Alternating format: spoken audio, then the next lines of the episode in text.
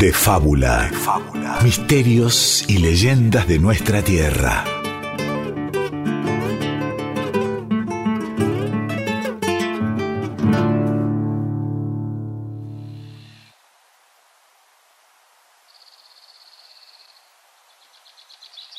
Hace mucho tiempo, en un atardecer a orillas del lago Lácar, Mailén, una joven madre mapuche, lava algunos macuín, unos ponchos y otros vestidos en las claras aguas del lago. Se aprovecha del último calorcito que le regala Antú, el sol, antes de hundirse en el horizonte. De vez en cuando alza la vista y controla que su pequeño hijo esté bien. Es que su pichi, su chico, aún no camina, pero gatea como si fuera un gurú, un zorro, y tiene miedo que se aleje. Cuando va llegando a la mitad del lavado, vuelve a mirar a su bebé y descubre que se ha dormido muy cerca de un arbusto espinoso.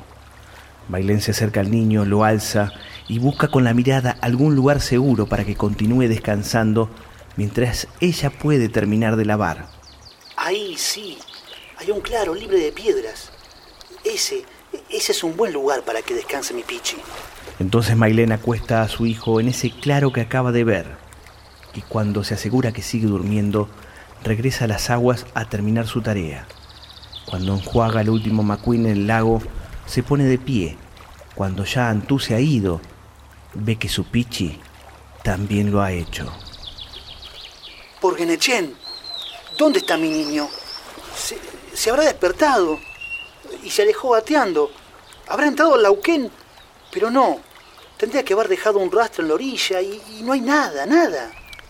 Cuando Ancatú, su esposo, vuelve del bosque, Mailén desesperada llorando, sigue buscando a su pichi. Mailén, ¿qué te ocurre? No, no, no te entiendo. Nuestro niño. ¿Qué le ha pasado a nuestro niño? Bailén entre lágrimas y ruegos le cuenta a su esposo lo ocurrido. Luego lo toma de la mano y lo arrastra hacia el lugar donde dejó durmiendo al pequeño. Aquel claro entre las rocas ya no estaba. En su lugar ahora había rocas, pero más enterradas en la tierra que las que estaban al lado. Mailén, me estás diciendo que, que aquí estaba ese claro entonces. Un claro liso, liso como... Y entonces, entonces, incluso antes de que Ancatú lo pronuncie, Mailén ya lo sabía. Y el dolor que le nace no tiene nombre. Era liso como un cuero de animal. El grito de la mujer retumba entre los riscos nevados de la cordillera de Lanín. Sin quererlo había apoyado su niño, su pichi, sobre el trail que huecufe, el cuero del agua, quien seguramente se lo había llevado a lo más profundo de las aguas para no volver. Al amanecer, la pareja mapuche confirma lo terrible. La orilla del lago estaba llena, rebosante de peces. Ese era el precio que el cuero pagaba por el niño que se había llevado. Solo una machi, una curandera mapuche, traería a Mailén y a Ancatú algo de consuelo cuando los visitó y les dijo: ¿Ven esa guala que acaba de cerrar sus alas y posarse en el lago? Pues esa ave es un niño. El suyo, su niño. El trail que huecufe no es tan malo, lo ha convertido en algo hermoso. Pues ese, ese era su destino.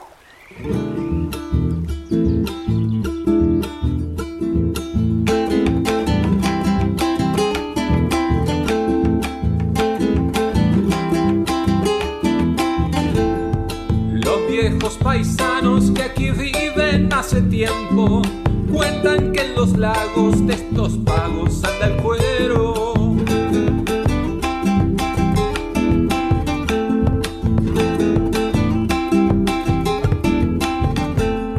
Tiene dos cachitos y parece un cuero de vaca y envuelto te lleva en lo profundo si te atrapa.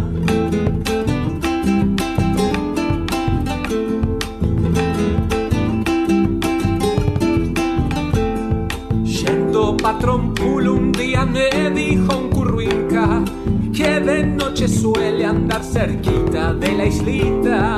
Desde Chile hasta mis pagos se oyen sus historias, muy temido acá en el norte de la Patagonia.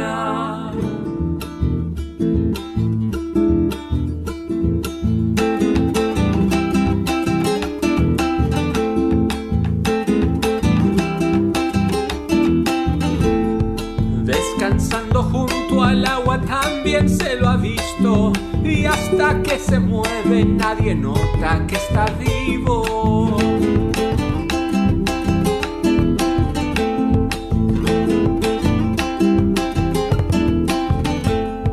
Cuentan que un bebé a una vuelta el cuero se llevó cuando sin saber su madre encima lo acostó.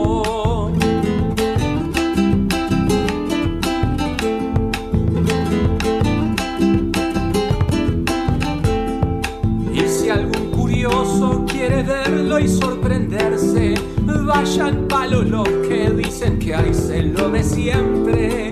Desde Chile hasta mis pagos se oyen sus historias, muy temido acá en el norte de la Patagonia. Sí, son historias de vida porque nosotros lo vivimos. Eh, eso de que vos me preguntaste sobre el cuero. eh, es real, aparece. Nosotros lo vemos. Y nosotros cuando éramos chicos, yo hoy tengo 73 años, eh, lo, no nos dejaban salir al mediodía ni ir al, a, buscar agua porque eh, aparecía no pues no siempre aparece como un cuero puede aparecer un animal también puede aparecer un, un una vaca un caballo una oveja que son para nosotros son dueño y protector de la vertiente. Se llaman ñen nosotros los llamamos ñen eh, eh, eh, y aparecen al mediodía o al atardecer. Entonces cuando uno es chico no lo no nuestro padre no nos dejaban ir a, a la a la vertiente en ese horario porque no podía llevar el el miel del agua.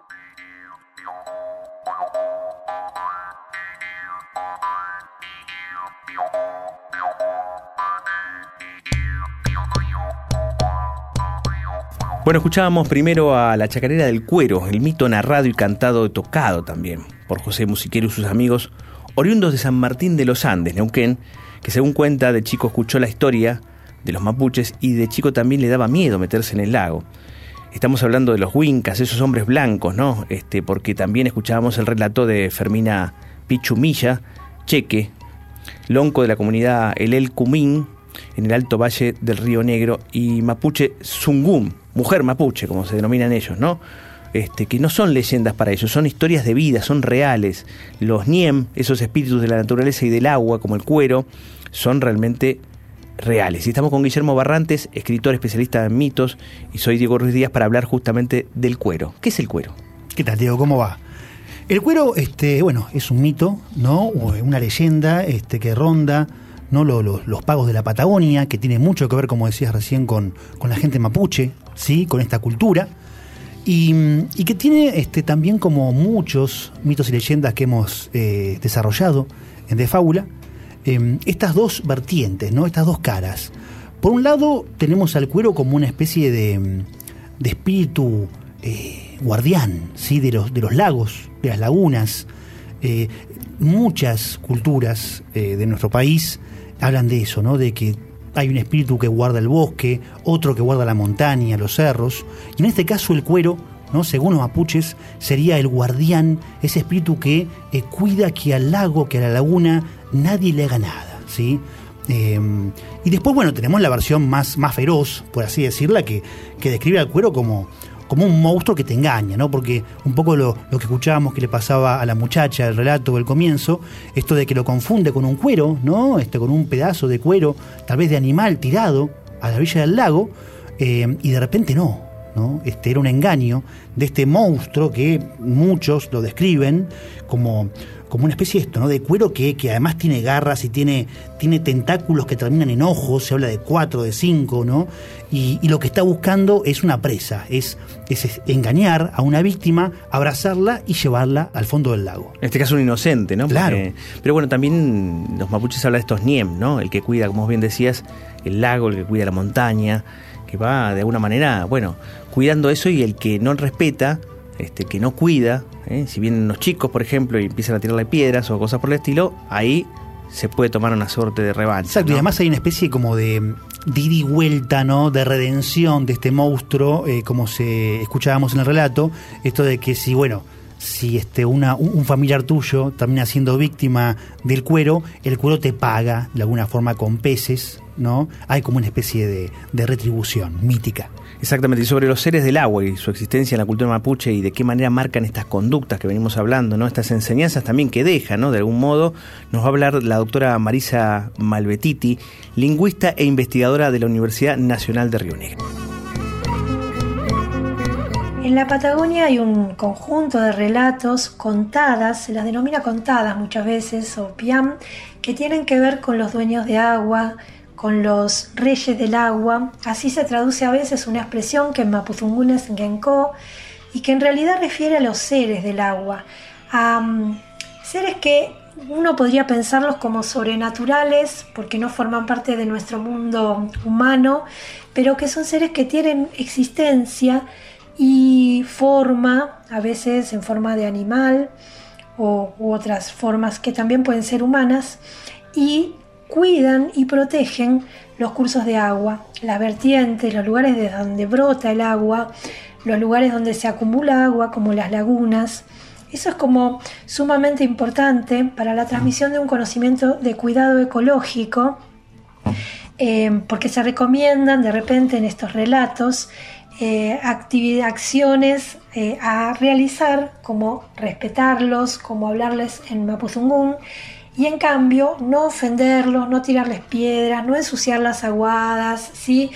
Em, bueno, de este modo las contadas o leyendas, como por ahí a veces las denominamos desde la tradición occidental, enseñan maneras de comportarse ante eh, la naturaleza y eh, dan también esta mm, implicancia de que los seres que habitan la naturaleza son parte de nuestro entorno y son existentes, reales, tan reales como lo somos los humanos, las plantas o los animales.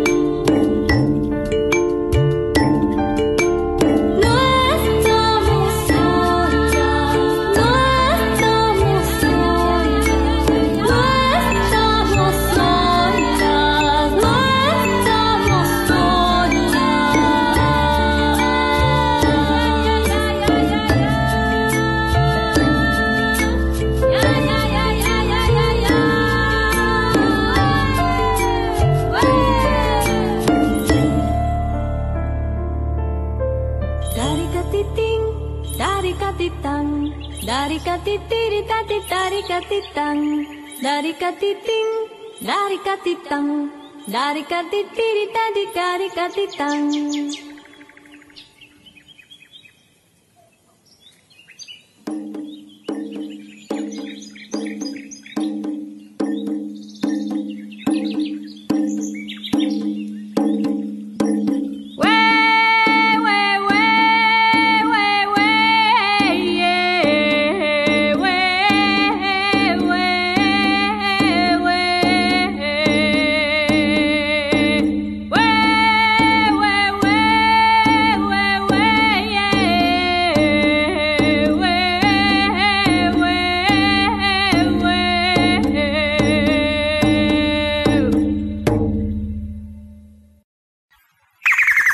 Escuchábamos a Anaí Rayem. Mariluán es una cantautora, percusionista mapuche argentina, compone sus propias canciones en mapundungún, que es el idioma mapuche, oriunda de Neuquén, con la hermosa canción Mapu Kimun, sabiduría de la tierra significa esto. Y ahora vamos a volver a escuchar a Fermina Pichu Milla, Cheche, esta lonco justamente que nos contaba sobre el cuero.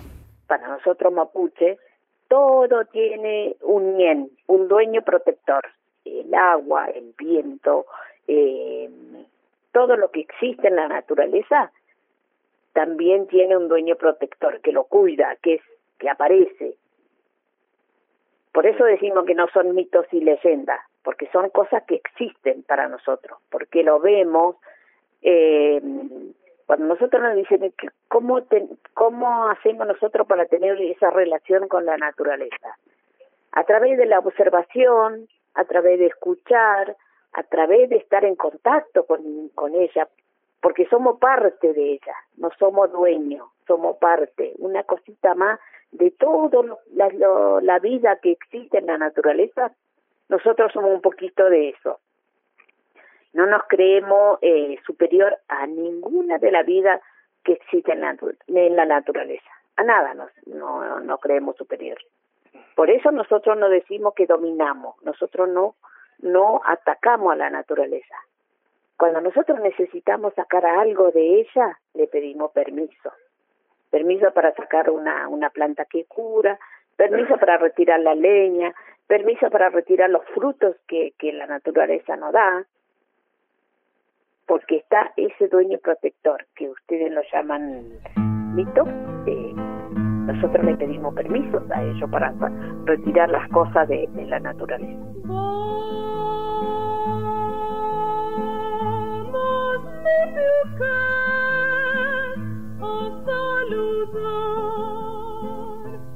el calor que cuando en ti el mañana haré por ti el choy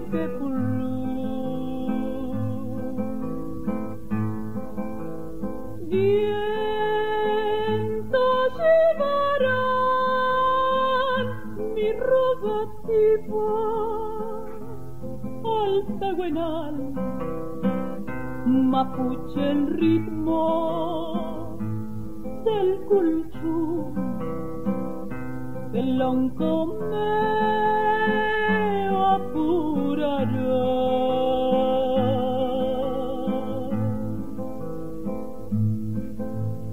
Ay mi madre tierra piel de barro y de coirón vientre que fecunda el en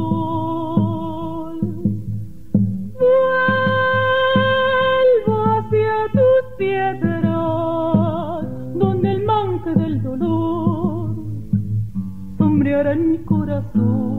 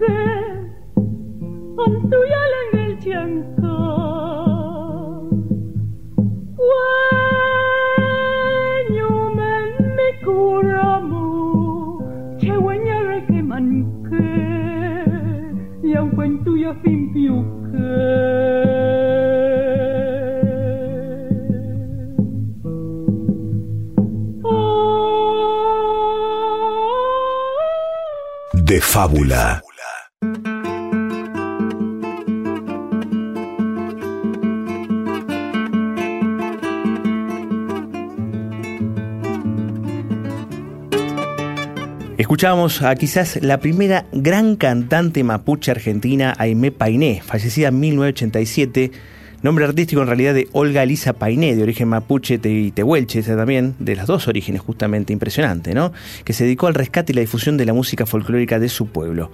Fue nieta de un gran cacique tehuelche ranquelino, el lonco Painé Gurú, y fue ella misma quien llegó hasta La Pampa en busca de su familia y sus orígenes, porque en realidad justamente ella este, la dejaron abandonada, ¿no? Este, estuvo en un, lugar que digamos que no, no era su lugar, su casa estuvo en Mar del Plata, este, y después recién buscó sus orígenes y llegó justamente a descubrir esta situación de que era justamente de estas dos culturas, la tehuelche y la mapuche.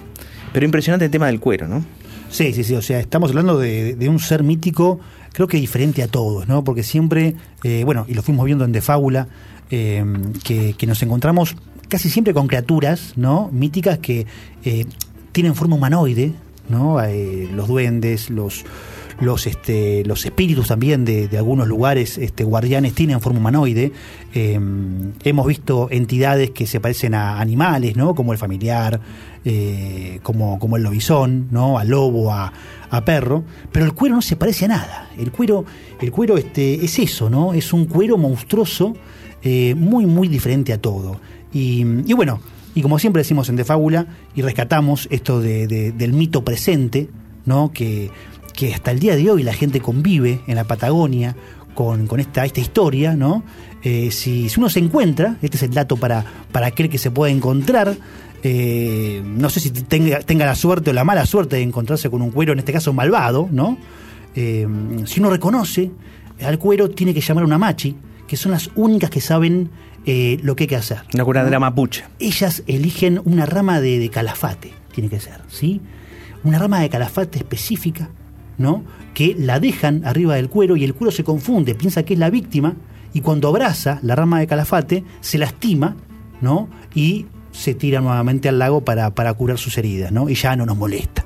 Impresionante realmente. Bueno, vamos a seguir seguramente hablando de otros mitos de la cultura mapuche. Eh, escuchábamos justamente a Aimé Painé con Rogativa de Loncomé, un clásico de José Larralde, y nos vamos con otro Larralde, clásico si se quiere, ¿no? Con Quimei Neuquén.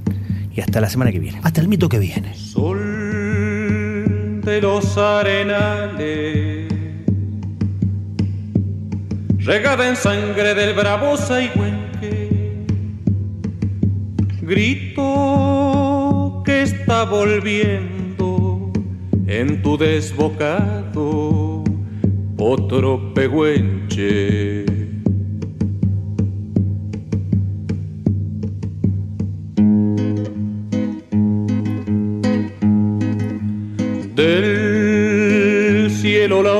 La noche. Se oye del viento la serenata. Tu voz la luna prende en la negra simba de mi araucana. Aguas que van quieren volver, aguas que van quieren volver, río arriba del canto aprendido, Neuquén, Quimei, Quimei, Neuquén.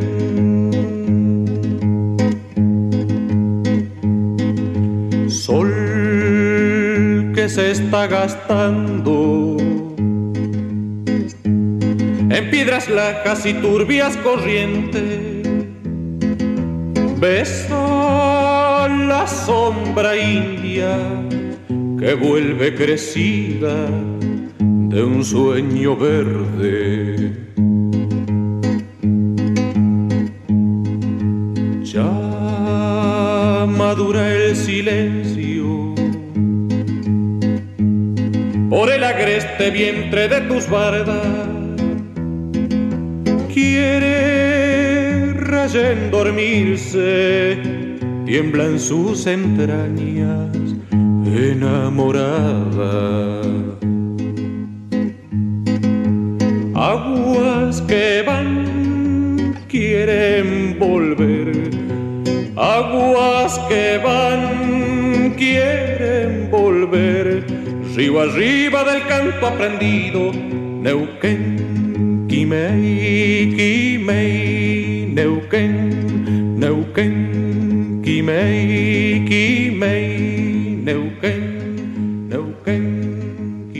fábula.